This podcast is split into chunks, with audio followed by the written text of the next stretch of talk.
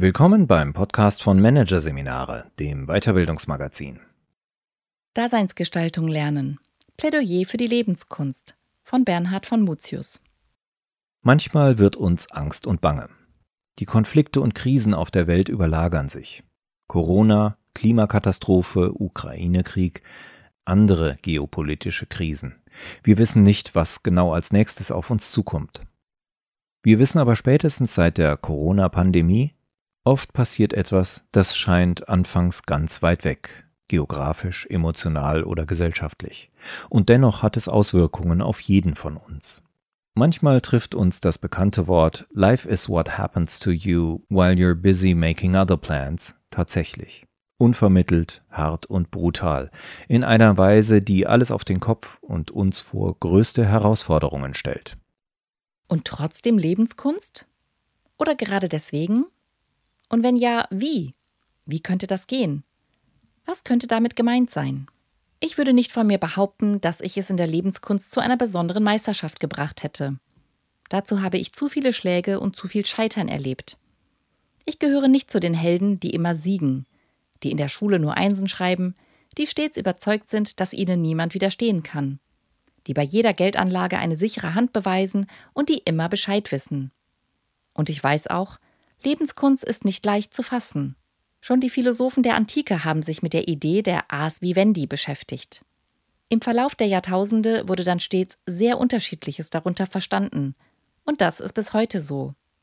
Heißt es von jemandem, er oder sie sei ein Lebenskünstler, eine Lebenskünstlerin, dann ist manchmal nur gemeint, die Person versteht sich darauf, dem Leben ein Höchstmaß an Vergnügen abzutrotzen. Der Philosoph Wilhelm Schmid beschrieb 1998 die Philosophie der Lebenskunst dagegen als das Nachdenken über die Grundlagen und die möglichen Formen der Gestaltung des Lebens und des Selbst. Nach dieser Lesart ist Lebenskunst eine innere Ressource. Das ist für mich die Quintessenz. Lebenskunst ist die Kunst, die wir am nötigsten haben, wenn uns nicht danach zumute ist. Dies ist ein wichtiger Aspekt der Lebenskunst. Sie ist das Licht, das wir selbst anzünden, wenn es ziemlich düster ist. Manchmal entsteht aus ihr eine Erfindung, eine Beleuchtung oder eine neue Wärmequelle. Manchmal verschafft sie uns einfach nur eine willkommene Pause, einen hellen Augenblick im Dunkeln, der uns Erleichterung bringt. Lebenskunst unterbricht Gewohnheiten, manchmal auch das Unheil, Sie versorgt das Leben wieder mit frischem Sauerstoff, wenn der Druck oder die Erschöpfung zu groß geworden sind. Oder sie belebt es wieder, wenn es von tödlichen Routinen erstickt wird. Kann man Lebenskunst lehren? Ich weiß es nicht. Können wir sie lernen? Davon bin ich überzeugt, aber nicht auf der Schulbank, nicht im Hörsaal, eher zwischendurch. Lebenskunst entsteht abseits der gebahnten Wege, sozusagen in den Hinterhöfen und Kellern des ordentlichen Lebens, manchmal auch im Spiel. Es gibt nicht den Weg der Lebenskunst, so wenig wie es die Kunst gibt. Deshalb kann ich auch nicht sagen, was die richtige oder die wahre Lebenskunst ist. Aber ich glaube, wir können jederzeit mit der Lebenskunst anfangen. Ohne jegliche Vorbedingungen. Einfach so. Wir können den Augenblick nutzen. So wie wir jederzeit anfangen können, Musik zu machen. Oder uns und anderen Freude zu machen. Oder etwas Neues auszuprobieren. Dabei drängt sich die Lebenskunst nicht vor, sie ersetzt nicht etwa die grundlegende Versorgung mit dem Lebensnotwendigen, die Lebensrettung, die Hilfsbereitschaft, die Solidarität. Und auch nicht die Planung, die Wissenschaft und Analyse. Sie ist eher der Funke, der hinzukommt, das Vertrauen, Lösungen und Auswege zu finden, wenn alles versperrt zu sein scheint. Die Überzeugung, den Augenblick nutzen zu können. Es geht darum, Ja zu sagen zum Leben, trotz alledem. Selbstverständlich soll das nicht heißen, dass es nicht auch ein unmissverständliches Nein braucht zu den lebensfeindlichen Entwicklungen unserer Zeit. Aber so ein Nein darf nicht jedes Ja übertönen. Die Frage ist, können wir beidem unabhängig voneinander unsere Aufmerksamkeit geben? Andernfalls kann es geschehen, dass ein Nein das Leben selbst herunterdrückt, dass wir nicht mehr freundlich sind zum Leben, zu anderen, zu uns selbst. Wir verlieren die Freude und die Lust vor allem die aktiv zu werden, etwas zu tun, um die Lage zu verbessern. Was aber brauchen wir, um Ja sagen zu können? Ja, trotz alledem. Wir brauchen Lebensmut. Denn um zu gestalten, müssen wir wagen, riskieren, ohne vorher zu wissen, ob es gelingt. Wir alle wissen aber auch, wie schwer es ist, Mut zu fassen und den Mut nicht zu verlieren, wenn wir eintauchen ins Meer der Konflikte und Erregungen, Unsicherheiten, Erschöpfungszustände, Niederlagen, Niedergeschlagenheiten und Existenzängste. Was hilft? Lebenskunst hat viel gemein mit den Techniken und Praktiken zur Stärkung der körperlichen und mentalen Fitness. Aber Kunst ist eben nicht nur regelbasiertes Können. Kunst meint auch noch etwas anderes, etwas Außerplanmäßiges. Für mich schwingt in Kunst immer auch eine Verschiebung der Sicht und der inneren Einstellung mit. Und diese Verschiebung brauchen wir auch, um Mut fassen zu können. Ich glaube, sie sollte dahin gehen, dass wir skeptischer sind. Skepsis kommt vom altgriechischen skeptestai und das bedeutet schauen, spähen, betrachten, untersuchen. Skeptiker sind demnach Menschen, die eine Sache von allen Seiten betrachten, die also eine erweiterte Sichtweise haben. Sie wurden später auch Philosophen genannt. Vielleicht haben Sie den Film Die Matrix von 1999 gesehen. Dort geht es bekanntlich auch um Sichtweisen. Genauer, es gibt im Film nur zwei mögliche Weltsichten, blau oder rot.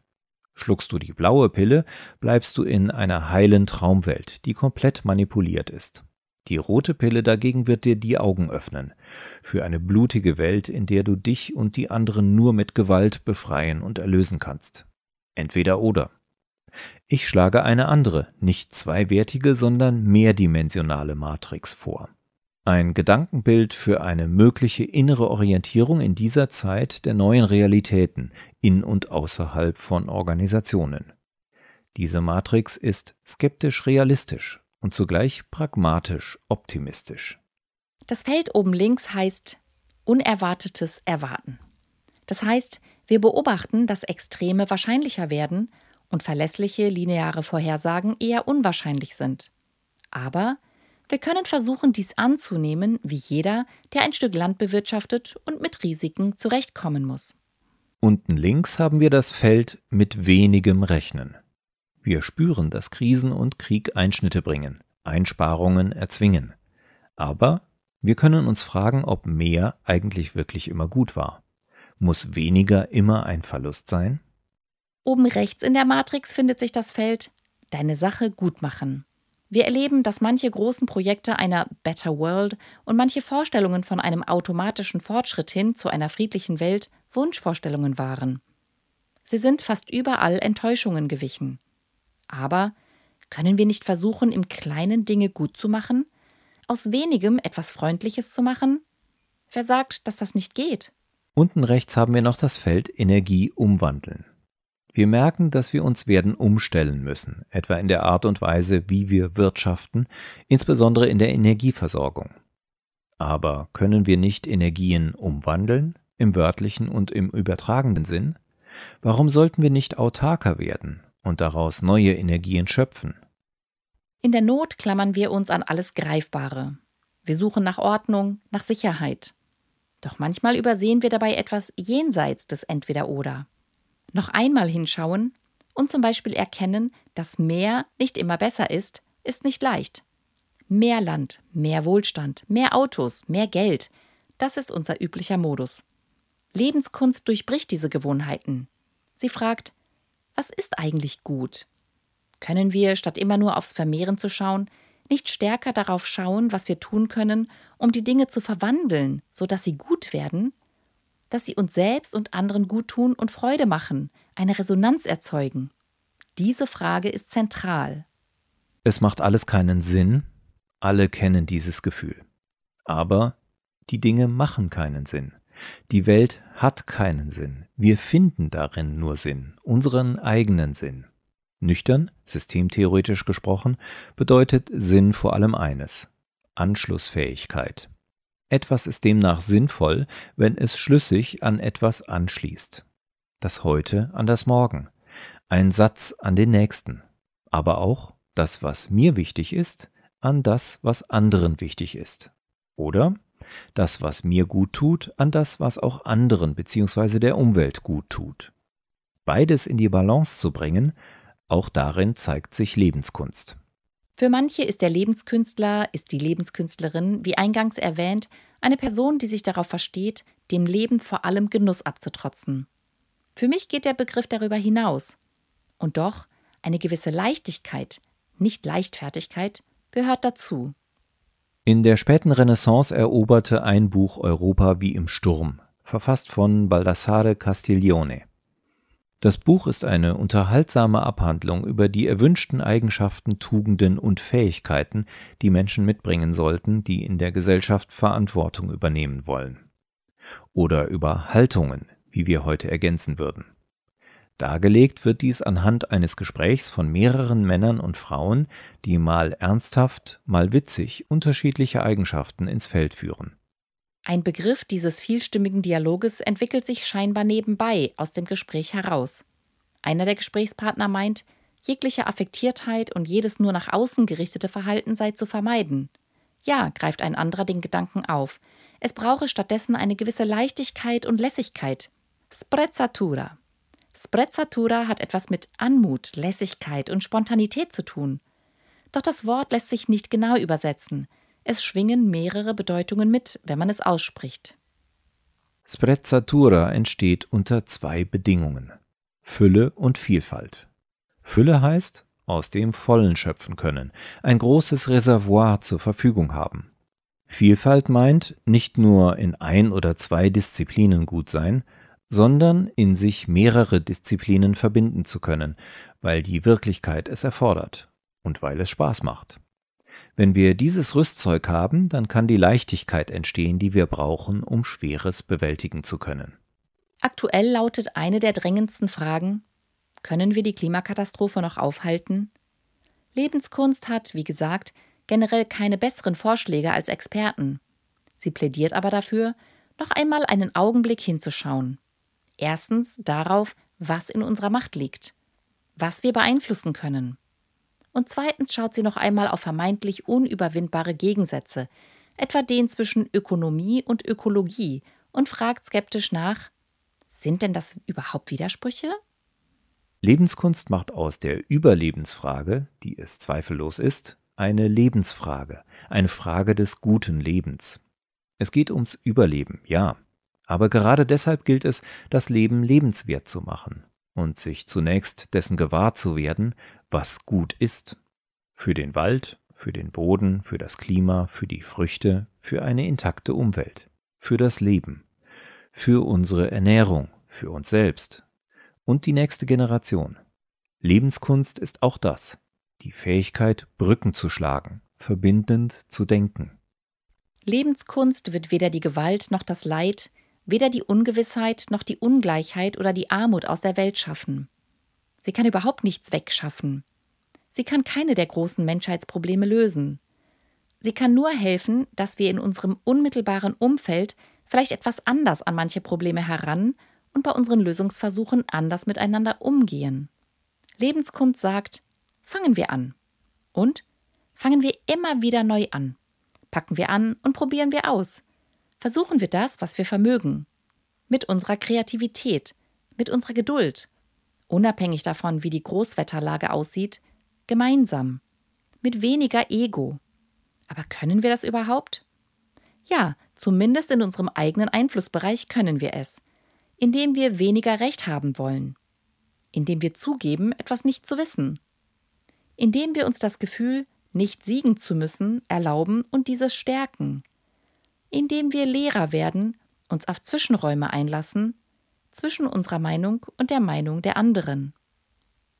Was uns abgesehen vom Klimawandel wirklich in den nächsten Jahrzehnten erwartet, wissen wir nicht. Was es auch sein wird, wir brauchen neben physischer und mentaler Widerstandskraft eine innerliche Substanz, eine kulturelle und ästhetische. Was für mich unbedingt dazugehört, ist Freundlichkeit. Sie ist elementar für das menschliche Zusammenleben. Freundlichkeit macht die Erde zu einem bewohnbaren Ort. Jedes Fleckchen, jedes Haus, jedes Büro, jede Werkstatt. Freundlichkeit beginnt im Kleinen, unscheinbar, kaum der Rede wert. Aber vielleicht kann gerade sie Brücken bauen. Vielleicht ist gerade sie eine Art Dolmetscherin zwischen den Communities. Vielleicht ist sie das Element, das einige der vielen Ich-Erzählungen miteinander verknüpfen könnte. Das ist zumindest meine Hoffnung. Mich interessieren die kleinen Formen, die es uns ermöglichen, nicht nur selbst zu überleben, sondern das Leben im Zusammenspiel lebenswerter, manchmal liebenswerter und gelingender zu machen. Das Schöne ist, ich kann mit Freundlichkeit beginnen und experimentieren, auch wenn ich die tieferen Probleme der Unfreundlichkeit in der Welt dadurch nicht lösen kann. Doch ich kann mir angewöhnen, bei allen Maßnahmen, die in meinem Umfeld vorgeschlagen werden, zu fragen, ist das eigentlich freundlich? Wenn ein neues Stadtviertel gebaut wird, ein neuer Betrieb, wenn eine neue Technologie entwickelt wird, eine neue Regelung erlassen wird, ist das menschenfreundlich, umweltfreundlich, kundenfreundlich? Wie können wir es freundlicher machen? Und ich kann selbst mit meiner Haltung etwas Freundliches in die Welt bringen. Das strahlt aus und es steckt an. Was für mich viel mit der Freundlichkeit zu tun hat, ist auch Einfachheit. Natürlich, wenn jemand am Stammtisch einfache Lösungen verlangt, ist dies selten etwas, was uns auf Dauer glücklich machen wird. Doch wohlverstandene Einfachheit ist etwas anderes. Sie ist das Ergebnis von höchster Achtsamkeit und konzentrierter Leistungsbereitschaft. Achtlosigkeit, Lieblosigkeit, Gedankenlosigkeit sind ihre größten Feinde. Gleichgültigkeit ist ihr fremd. Selbst eine Pizza kann einfach schlecht oder einfach gut sein. Wohlverstandene Einfachheit ist gerade in dieser Zeit elementar. Sie hilft, mit wenigem zu rechnen, und daraus etwas zu machen, das gut ist. Dazu gehört auch, nicht einfach nur irgendetwas abarbeiten. Ich glaube, dass es Zeit wird, das aus dem Zeitmanagement bekannte Eisenhower-Prinzip aus den 50er Jahren noch einmal neu anzuschauen und den Mut zu haben, es zu erweitern. Beim Eisenhower-Prinzip gab es zwei Kategorien, die zählten, die Dringlichkeit und die Wichtigkeit. Ich denke aber, wir brauchen ein innerlich reicheres, zeitgemäßeres Prinzip und schlage daher eine dritte Kategorie vor, die im Leben von Bedeutung ist und möglichst oft den Vorzug haben sollte. Gut. Meine Devise lautet, suche gute Orte auf, suche gute Menschen auf, mach gute Dinge. Gerade wenn wir in Bedrängnis sind, ist es manchmal hilfreich, das ist jedenfalls meine Erfahrung, wenn jemand die Hand hebt und fragt, was von all dem, was wir da gerade machen, ist wirklich gut? Oder auch, was macht Freude? Uns und den anderen, mit denen wir zu tun haben. Den Kunden, den Nachbarn, den Patienten, den Klienten, den Partnern, den Freunden, den Bürgern, vor allem den kommenden Generationen. Am Ende bekommen wir dann meist auch etwas zurück. Das Gegenüber wird viel eher dazu angeregt, mitzudenken und mitzumachen, wenn wir es ihm leicht machen. Kurz, wir bekommen Unterstützung. Und das heißt, uns selbst wird das Leben leichter gemacht.